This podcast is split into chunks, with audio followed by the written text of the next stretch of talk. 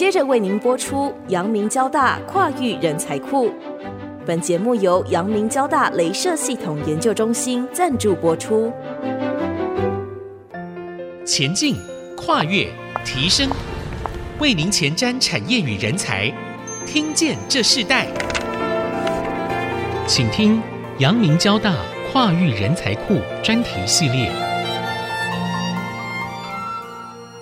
各位听众朋友，大家好，欢迎收听《听见这时代》，我是主持人郭兰玉。今天在《听见这时代》节目，我们要跟大家分享的主题谈到超越传统学科的界限。阳明交大跨域人才库，他们如何培育多元的科技学习的新世代？那针对这个主题呢，我们今天特别邀请到来宾是，呃，阳明交大。物理所的副教授梁新慈，以及阳明交大副教授于燕挺啊，于教授来到我们节目，跟我们一起分享这个主题。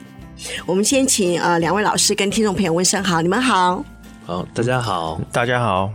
好啊，两位老师都很年轻哦。我发现现在大学的学程的老师们哦，越来越年轻化，因为现在整个世代已经进入一个新世代。那我们今天也针对这个主题，我们也看到大学的教育的学程哈变化越来越多，也更多的应和着企业社会整个全球化的一个环境的影响，人才培育的方式再也不一样了。因为我们今天的主题谈到阳明交大现在镭射中心开设的学士后电子与光子学。学位学程啊，这是一个非常特别的一个新设的学程。其实他们已经开始进行这样的计划，也在这样的计划中逐一的看到了不一样的成果。那首先呢，我们是不是先请这个梁欣慈老师来跟我们分享一下学程开办的主要目的是什么？这个学程开办目的其实可以思考，就是说从半导体人才的这些需求量的提升啊，那因为现在也开始慢慢少子化，所以变成说缺额就是增加。那这是第一个主要原因。第二个是，其实回想，就是我们在人生在选择你到底要走理工科还是文组的时候，通常在高中的时候。但高中的时候，其实你对你未来这些事情，其实你都还是懵懵懂懂，但是你却必须选择了这样的事情。但是，那我们创立这个班，就变成说，当你发现，诶，在你高中选择了第一专长，然后到大学读完以后，你是不是有个第二个选择？所以我们就因为这样的缺工人才需求，还有可以让大家可以重新再审视一下你自己的兴趣或是专长是什么时候，可以再有另外一个出路。所以我们就开设这个学生后专班这样的。那梁老师，你在教授这样的课程开始的时候，你刚刚讲到很重要，这个是其实在高中，其实它就是一个协助启动，因为我们在高中的时候并不怎么了解我们要读的什么样的科系。对。那你在教这个这样的一个刚刚提到这个目的的时候，你反思你自己的高中，你你你觉得不一样的地方在哪？呃，我自己就蛮单纯，就是我高中的时候，因为我的老师就是教物理，所以我就一路上就觉得，哎，我好像就想做物理，所以就一路上就这样还蛮单纯的。但是现在我我在看班上的同学，其实蛮多都是财经背景的。那他们当初可能只是因为觉得自己可能数学不好，所以就选择了文组。但是其实因为我自己教数学，那我在看我在上课的时候，我发现他们会认为以前的数学就是要推导、要背诵。但是我自己在上课的时候是希望说你会使用，因为数学本身就是要来解决你遇到问题的一个工具。那只是我们以前在学习过程中都是啊，考试过程中都是需要你要把它背出来，你不要怎么样。那我现在上课的时候，其实都多半从问题面去教，然后希望说你看到这个问题，你会怎么解决？你不用背，你可以去翻书，你可以上网查怎么解决这个问题。它的数学，那他们学起来就会觉得，诶，不像以前那样子，他们就会觉得其实数学并没有这么难，也没有这么可怕，所以他们在学习过程中就会比较好。那这样以后，他们在到职场上去的时候，就会运用这样的概念去解决他们的问题啊。所以，只是重新让他们了解说，数学不是你想象中的那样。嗯，是，嗯、呃，老师提到一个很重要的一点，就是谈到数学，它不是只是一个知识而已，它应该可以应用在我们各种不同的生活面，甚至应用在我们未来的职场。那同样的，当这个学生他们开始进入到这个学程班的时候，这些学生你们主要的对象是从哪里来呢？那当初开办的时候，你们最想要招募的是哪一类型的学生？我们是不是请这个于燕婷于老师来分享？OK。我们当初学成这个开办的一个主要的一个对象哈，其实，在我们开办这个专班之前的时候，其实我们也有帮那个劳动部哈办理过那个人才的一个职训，半导体人才的一个职训的一个计划哈。那其实我们就发现一个蛮有意义的事情，因为那个职训的计划主要是希望可以培训一些失业的人，给他们一些一些半导体的知识，然后辅导他们再去就业。好，那。我们在培训的一个过程就发现说，来参加这个培训课的大概有一半的左右，好，其实是文组。那如果说我们真的在更广泛的定义，就是说把三类组的这个部分给抓进来的话，甚至有时候我们的比例会到三分之二，就是说它不是纯二类的。我们原先认知就是可以到半导体科技业工作的那些，对。那所以从这个地方办的一个状况，然后再加上就是说我们这个。劳动部计划执行了一段时间，然后主要跟我们一起办的陈副校长，好，他有在一些场合跟呃有讨论到这个现象，而且我们在办这些的过程中，哦，那些非理工的这些人，哦，在辅导就业上面，诶，其实他们有些哦都蛮积极的，而且也都有机会做一个转职的一个状况，所以这也就提供了我们一个想法啦，或许就是非理工人才如果经过适当的一些引导的时候。他们虽然不一定是直接就是像我们完全理工的背景，直接就可以从事就是说比较前瞻的研发，但是其实他们是有一个机会，就是在呃跨到科技业。然后慢慢慢慢在成长的一个过程，对，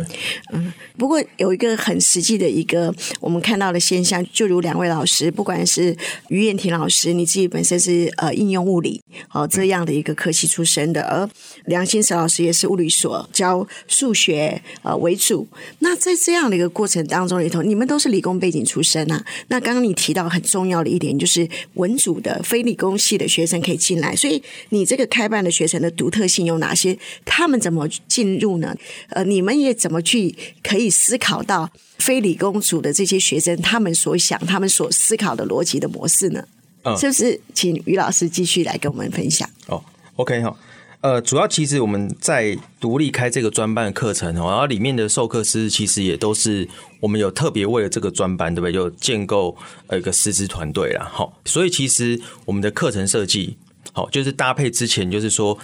呃，劳动部职训课程的一个经验，其实我们大概知道说他们的一个程度。好，如果说单就数理的程度，他们可能就差不多是介于就是说在高中到那个我们一般理工生的大学大一的那种程度之间。所以，其实在这个样子在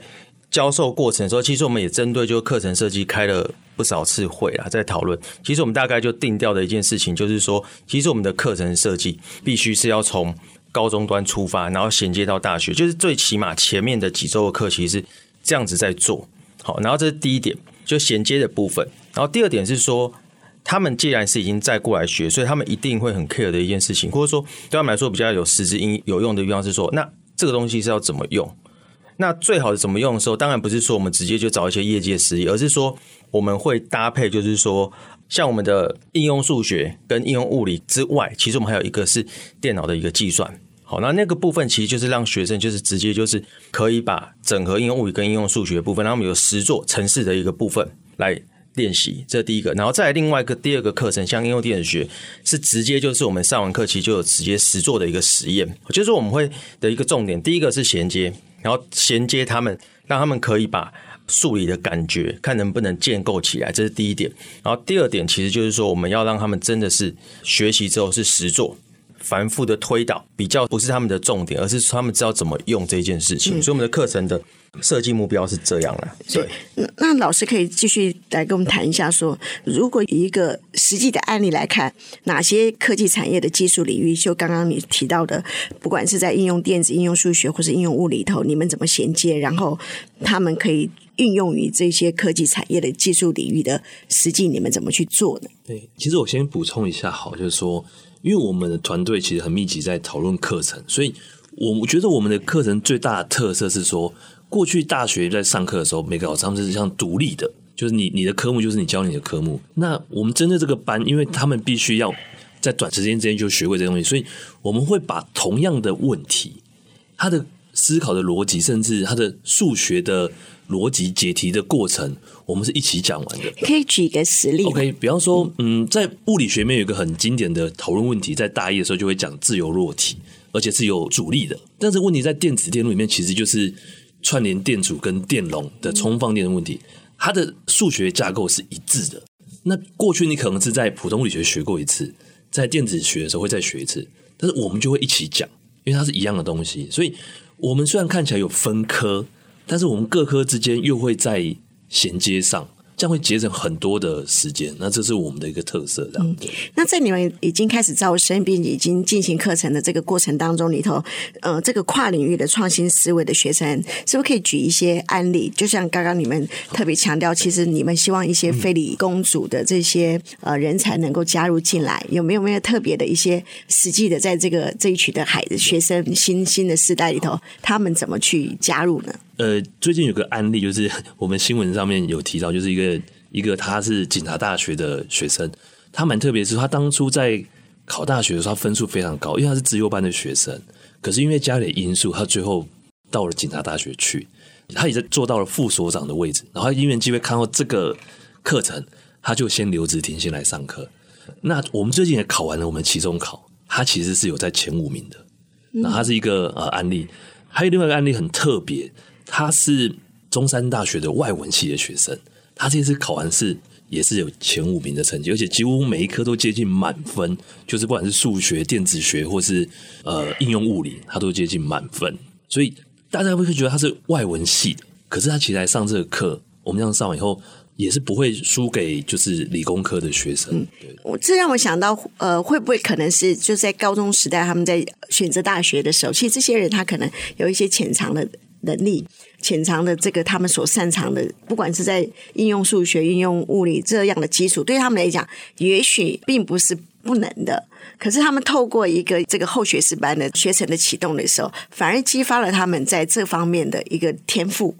我觉得是的。我跟这些学生就感情都还不错。那我自己在观察他们的时候，他们这些学生可能不会输给现在正常体制的大学生，反而是会更努力，因为他们是。曾经不在这个领域，但是先有机会跨到这个领域来。他们上课都非常认真，而且他们很珍惜这个学习的机会。常常就是他们下课都会不断问题，然后课后他们都会跟助教约时间再三的讨论。所以他们会考得不错，其实我没有很意外，因为他们是很珍惜这个机会，因为他们等于是第二次了，所以他们觉得这个机会难得，所以他们会非常的努力，想要把握住。所以他们，我觉得他们用功的程度是不会输给这些理工科的学生。对，我也想一个呃年轻人，他已经呃修完了一个学士学位，他们甚至可能进入职场，他竟然可以来修这个学士后的这个专班。其实对他们来讲，他们就是想要更多的学习这样的一个过程。我就不禁想到，就是说在学士后电子与光子学位的学程，在阳明交大开始到现在，呃，其实就像两位老师从应用数学、从应用物理来看的时候，这个价值性是不是？我们可以更多的跟听众朋友分享，例如说，从应用数学课程来看，这个新时代人才他们怎么从第一专长到更多元的这个专业发展？你们怎么去协助他？就像你刚刚提到的，无论是警察大学，无论是中山大学的这些学生们，你们用一个怎么实时的一个方式来引导他们进入一个更多元的专业？好，我从应用数学我授课的方式跟刚刚于老师讲一样，我是从高中端就开始切入。那可能大家也知道，理工科的数学通常会有两年，就是大一的微积分到大二通常叫工程数学。那我自己是把大一的微积分就已经想要在第一学期就教完，那工程数学就在第二学期教完。那我教授的方式是我刚才讲的根本的呃基础推导这些都会有，但是我不会让他们去背诵这东西，我是希望他们如何直接使用出来。所以我常会说，诶，你可以准备一些积分表，当你要解题的时候。你甚至就查着表，你知道你的解题的逻辑是什么是比较重要的。那数学的计算，甚至我都还可以辅助用电脑去做计算就好。所以我们也有一个课程是电脑去辅助计算这些问题。所以你你不用像以前高中，就是为了考试你必须要背很多的公式或者什么，不需要，而是你要如何使用这些公式，这是我们强调的。所以我们搭配电脑的课程，教学生如何使用公式去解决。你的问题，而不是去背诵这些公式。嗯，你在教这些学生的同时，你有没有经历到他们的思考逻辑可能跟理工系的学生会不一样，甚至让你产生什么样的一个新的看见吗？这边我可以比较好，因为我觉得哈，这个地方我是感同身受的一个点啊，哈，那就是说哈，如果真的从比较广泛的来说啦，其实就是说非理工跟理工其实的一个方式都是说，我们要怎么样子用一种语言，然后来描述这个世界，来描述我们的知识。好，那只是理工这边比较会让人家学有个门槛的，要描述的语言其实是数理逻辑啦。好，那这个地方哦，就是说，像我们一开始在教的时候，我们在写一些符号的时候，好，尤其是数学一些符号的时候，你就会发现，就是说，非理工学院他们文组的部分，他们对这些符号哈的看起来，就是他们会看得很不习惯。这是第一个，第二件事情就是说，像有些东西我们已经觉得很自然，对我们来说可能就像是乘法一样，一加一等于二这种感觉，好，加法中一加一等于二的感觉，可是他们就会很去纠结说，哎，老师为什么你这边是这个样写？其实我们写的代表是同一件事情，好，同一件事情，所以这个时候就会让我们在教的时候，好，我们会，因为是我啦，好，我在上应用物理课程的时候，我会尽量把自己的符号要统一起来。好，因为我们以前习惯，我知道就是说，如果说举例，以我们一开始在物理的时候有教运动学的时候，那我们在讲速度是随时间的变化，那我们在写初速度的时候，速度随时间变化，我会把它写 v，然后括号 t 这个样子，就告诉是一个随时间变化的一个函数。那如果我们要描述说它是时刻 t 等于零的时候，我们就会写 v 括号零，这是一种写法。但是有些人觉得哦，又写括号很麻烦，会缩写把它变 v 零。但是类似这样子符号的时候，哎，你就发现下课的时候就有学员来说：“哎，为什么老师这个跟这个一不一样？”然后再还有在讲平均跟微分的时候，那个的 delta 的符号的部分，一个是倒三角，然后一个是比较就是说像是一个小 d。对，那它这个描述其实描述是一个平均的量跟一个瞬时的量，但它其实根源其实就从平均的量来，但他们对这些符号会很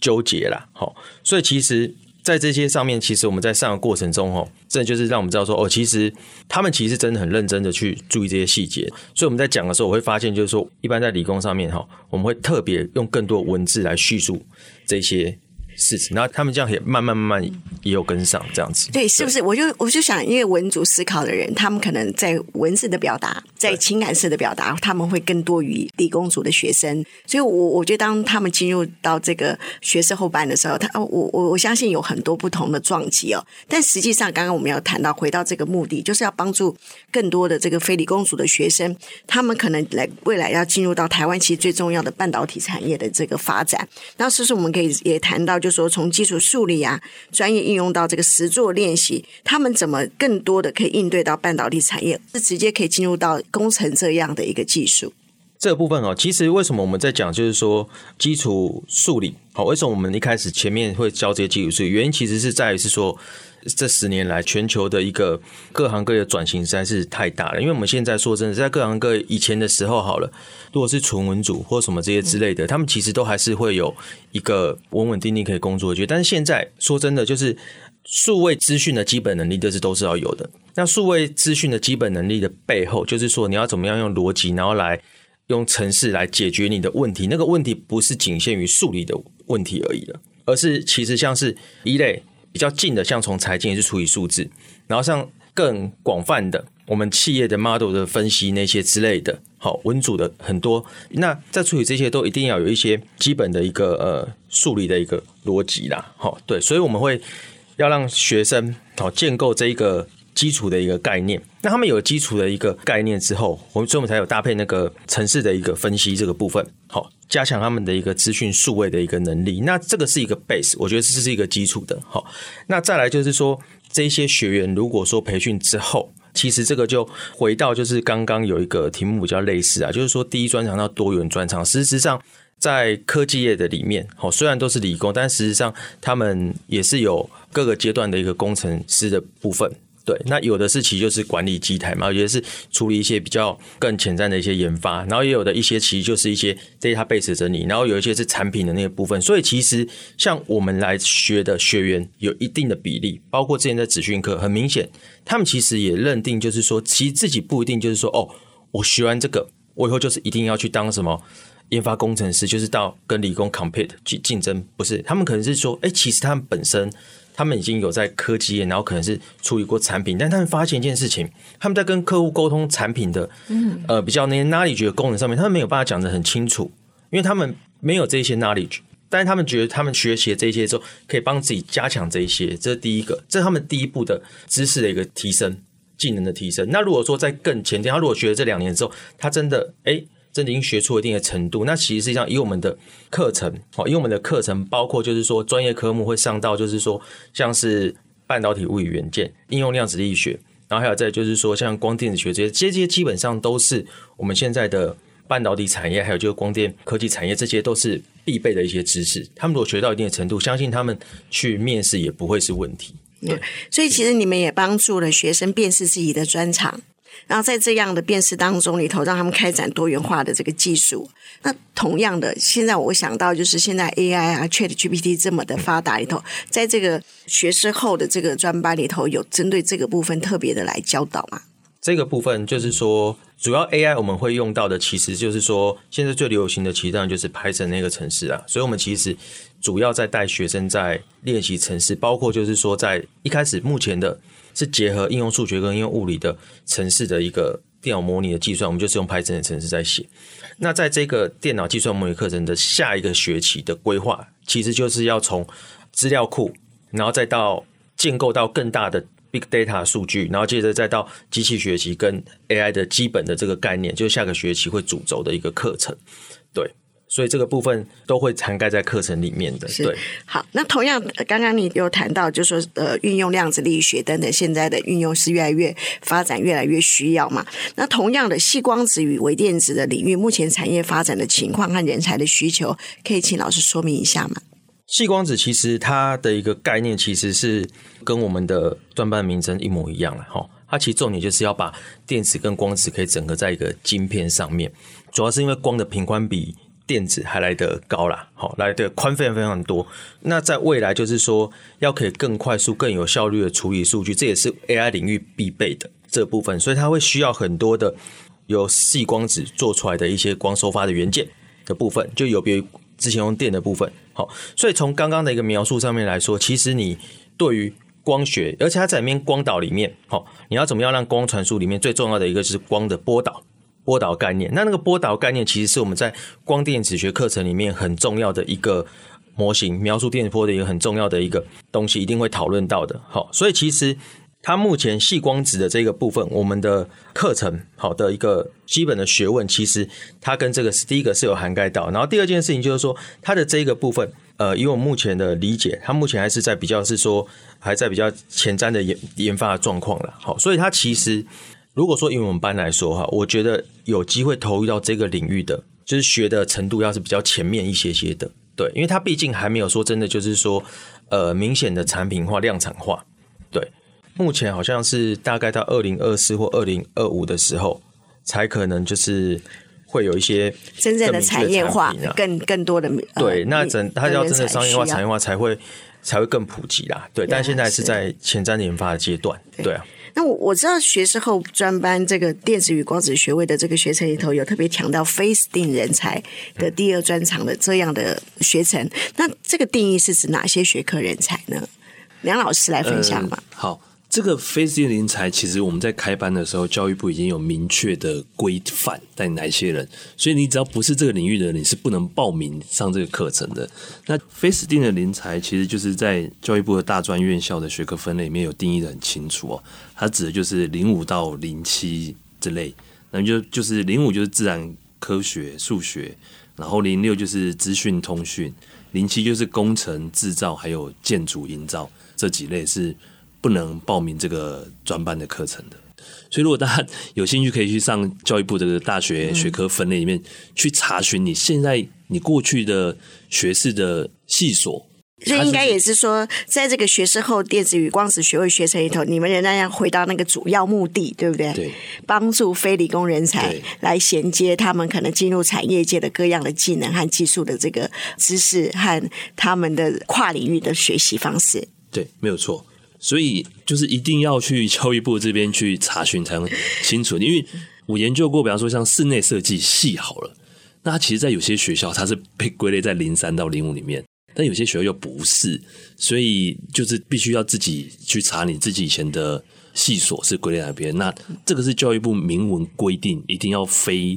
这样的才能参加这样的课程。嗯，人才培育的使命感、实践力和影响力，其实大学教育非常重视的课题哦。那我们刚刚呃提到，就说就连。当你要自己要申请这个学士后的这个电子与光子学位的学程的时候，你都必须要在一个非 STEAM 人才的这样的一个定义里头。呃，我我想这个目标是是非常的清楚。所以，呃，以推动学生的这个见解为例的话，有哪些引导式的学程设计是特别？我们可以在这个时间里头跟听众朋友分享，也请老师们来讲。我们可以讲一两个，呃，就是在这个引导式的这个学程设计里头，你们的方法是什么？我还是回到我我自己授课的数学这个科目来看好了。那我的引导是通常就是我刚才有说过，就是我是从高中开始去切入到微积分。我自己在送数学的时候，会希望他们不是只看到数字，而是有图像感。比方说微分其实就是变化量，那简单到就是像一个山的陡峭程度，其实就在讲这些变化量，那它其实就是微分。那倒过来积分又是什么？积分其实就是一个。在找面积的问题，那我会用这种图像的方式，让学生在学这些数学的时候，比较不会只是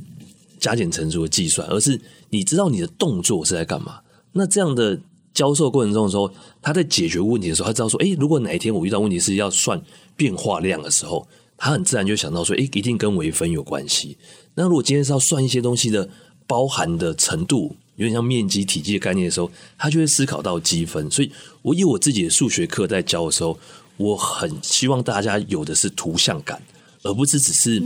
把数字公式背起来。但是你你背了一大堆，但是真的遇到问题的时候，你却不知道怎么使用哦。所以我在这个课程编排上的时候，我是蛮强调，你知不知道你自己在干嘛？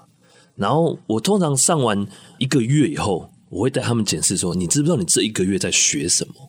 因为我自己以前在求学过程中很长，一直钻研下去的时候，你会变成有点见树不见林，你就不知道你自己在算什么了。那我常常就带他们说：“哎，我们这个月到底我教了你们什么？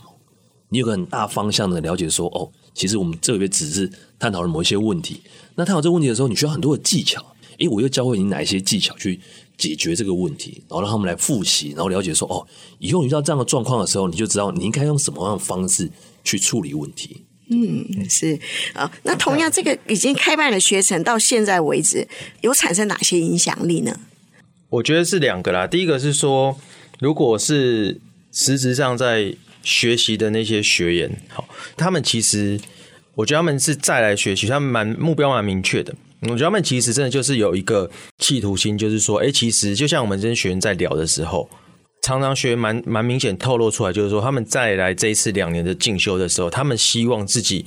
毕业之后不是说只拿到学位，而是说真的就是到科技业，而且是尽量看能不能努力是工程师的一个角色。所以其实有些学员他们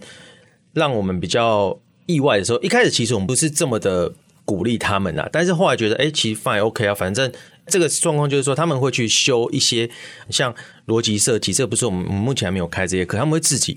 自发的去修这些课，好，那我们一开始会担心，就是说，因为他可能我们原来课就已经蛮有压力了。后来想一想，哎，其实每个学生学习这样子是 OK 的，对啊。所以他们进来以后还可以去再跨学院来都可以来修课，就像他们就像大学部的学生一样，所以他们都很积极再去修一些他们觉得两年之后他们再去工作会有帮助的一些课程。对，然后这个也有影响到他们。整个班的一个风气这个部分，这是第一个啦。然后第二个是这个专班，其实在对外界来说，其实是真的也蛮有目前有一定的影响力的点是说，就像一些毕业的学长，像昨天我才跟一个毕业的学长聊天嘛，他就突然问我说：“哎，你们有这个专班？”他说他们那边有小朋友，好，在那边是做约聘的，然后他是非理工的，他们都有在关注这些班级，他们说有兴趣说：“哎，好像这个对于他们。”非理工背景确实提供了一个很好的一个再进修的管道，对。那如果这个东西不断起来的话，那可能其实可以衔接到后面有提到的人才的培育的一个问题，那就是变成说，其实我们的人才变成不是一个像原先以前过去传统，因为现在产业变化太快了，哈，然后科技也变化很快，应该说各个领域都用到各式各样。或多或少的科技的知识啦，好，所以其实这人才现在其实变成一个流动的一个状态，不是像以前哦，你第一类组完你就只能去读什么，然后二类完就是只能去干嘛，三类完就只能是干嘛，其实没有，他们其实变成是一个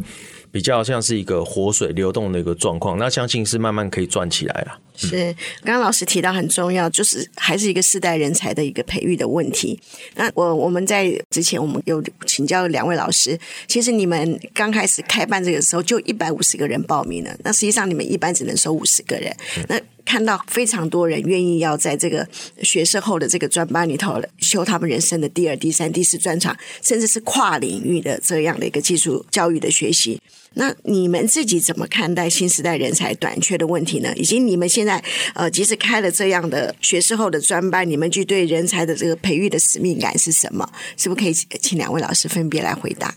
那我先讲哈，就是说呃，其实我们国家政府啦，它其实对于尤其是半导体人才，因为主要是之前疫情的关系啦，有造成。很明显的一些缺工的状况，然后政府一定是被企业有点掐着，就是要人，所以政府就办了很多类似的课程之类的。那政府他们还有一个方向，其实就是说，国外也是一个人才的一个，所以有所谓的新南向政策这些之类的。对这些的部分，其实都很不错。那有别于这个部分的时候，其实是说我们的陈副校长他就有想说，哎，其实。主要这个构想也是从我们执行劳动部的职训课程来的嘛，就是发现其实真的就是说，对于非理工的人来说，他们有蛮大的一个可能有机会再进修，或是说跨领域转职的一个需求。好，转折的需求，而且我们发现，他们如果有到这个机会的时候，他们的学习的积极度，其实那个是跟我们原来就考上理工那些人，其实真的是差蛮多的。他们是真的蛮积极的，对，好，所以这就让我们就是觉得说，其实真正人才来源那些蛮优秀的，好，可能是非理工人才，他们如果愿意转职学习，其实学习的。成效会很不错，也是我们很大的一个人才库的一个部分。因为其实现在在台湾的就业市场，其实就是很现实的，就是说，你如果是念文组的，其实就业的几率确实是比念理组的还少很多。那那些比较在念文组，好，然后他们找工作就是比较不是找这么顺的。那如果说有别的管道，让他们有机会再进修，那其实是一个非常重要的一个事情。所以这个是呃让。我们的整个国家的整体的人才，好，可以有更多元的一个选择，好，所以我们在做的一件事情是怎么样子去提升他们的知识的一些再教育的水平，这样子，嗯，对，是梁老师这边呢？其实刚刚于老师讲的就就是大概就是这样，就是说，其实新时代人才短缺的问题，但少子化是一个现象造成这样，所以国家政策会希望往国外去招募一些学生。我觉得这是一个方法，但是如同于老师刚刚讲的，我们国内还是有很多的人才，那他们其实只是有一个机会。那可能我们刚刚比较没有提到，就是我们这个课程其实你整个 program run 完的时候是两年。那有些人觉得说，两年你就有一个理工的专业知识吗？其实大家可以回想在大学的时候，你所修的必修课程，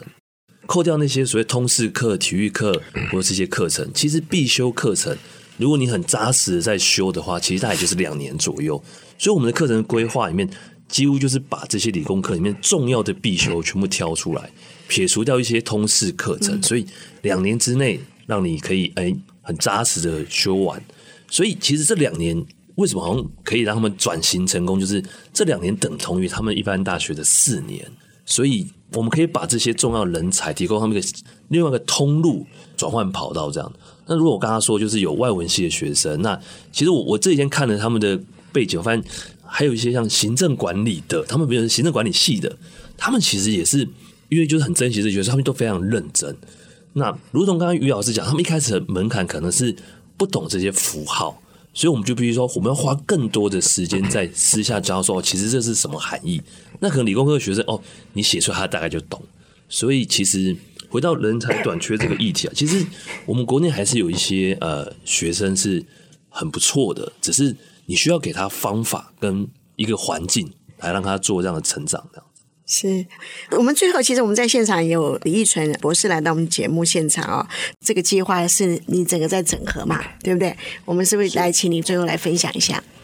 好，那我想在这个呃人才培育的这个主题上哈，那。我们有一个非常明确的一个目标哈，就是说，其实我们是想要提升整个所谓的基础素养。那这个基础素养在以前在文组的时候，事实上就是比较缺乏这些基础的数理。好，那我们现在呃，其实在整个办这个学程呢，有一个很重要的目的，就是我们希望说能够培养这些基础数理的人。让他们其实是跟他的第一专长做结合了之后，他可以变成一个多元化的专才。这样子一路走下去之后，对于国家的这个国力的影响是有非常大影响的。好，那包含了你现在以 AI 的时代，这个运算的时代，你要怎么样去跟国际接轨？事实上，你在背后都会需要一些数理的基础。等于是我们早期的跟国际接轨，我们需要的是双语。但是现在的国际接轨，除了双语之外，数理也是它背后一个接轨的方式。好，因为这个 AI 的资讯开始蓬勃，开始发达了。好，那这样子，其实在于基础的素养上面，就必须要重新定义。那这个重新定义之后，你包含了呃语言，包含了资讯，包含了哈、可能公共卫生，然后包含了这个呃所谓的基础数理，都会是变成未来的一个基础素养。好，那这个其实也就是副校长这次在开办这个呃学士后专班的一个使命哈。那包含了。阳明交通大学在呃公共卫生以及这个数理其实就是领头羊，所以他很希望能够在这个部分去把这样子的人才找出来，同时也让他们跟他们的第一专长结合之后，当然不是只有跨入到半导体领域，而是甚至有一部分的人可以在他们原本的职位上面用不同的思维加入了数理的思维，那去创造出更多的机会。嗯，跟视野是这个，其实是我们一个很重要的目的。Yeah, 呃，我们看到阳明交大学士后电子与光子学位学程，其实它呃也载负了这个整个国家在培育人才很重要的一个教育的一个学程哦。当然，我们知道所有跨领域的学习，在这个时代里头超越传统学科的界限，是现在非常多的这个年轻的学子他们很好的机会。用两年的时间，算是一个精英班哦，把所所有你应该必修的课程都在这个两年的时间里头来完全的来学习到，这是不容易的。但在这个新时代人才里头，他们更多渴望。自己不是只是局限在一个领域里头，他们更多的希望在多元发展学习里头，他们可以改变他们自己的职场，他们希望自己是可以开展出不一样的一个扩展，甚至不一样的一个自己哦。那我们今天非常谢谢阳明交大的这个物理所的副教授呃梁新慈老师，还有学士后专班的于燕婷于老师，以及呃李依纯李博士来到我们节目分享这个培育多元科技学习的新时代，他们如何透过阳明交大这样跨领域。的人才库，呃，来协助所有的更多的人来进入产业，进入不一样的一个领域，让他们知道自己的发展是无限潜能的。那非常谢谢你们来到我们节目，谢谢，谢谢大家，好，谢谢大家，好，听见这时代，我们下次再见，拜拜。本节目由阳明交大镭射系统研究中心赞助播出。阳明交大镭射系统研究中心为科技产业预备才学兼优的人才。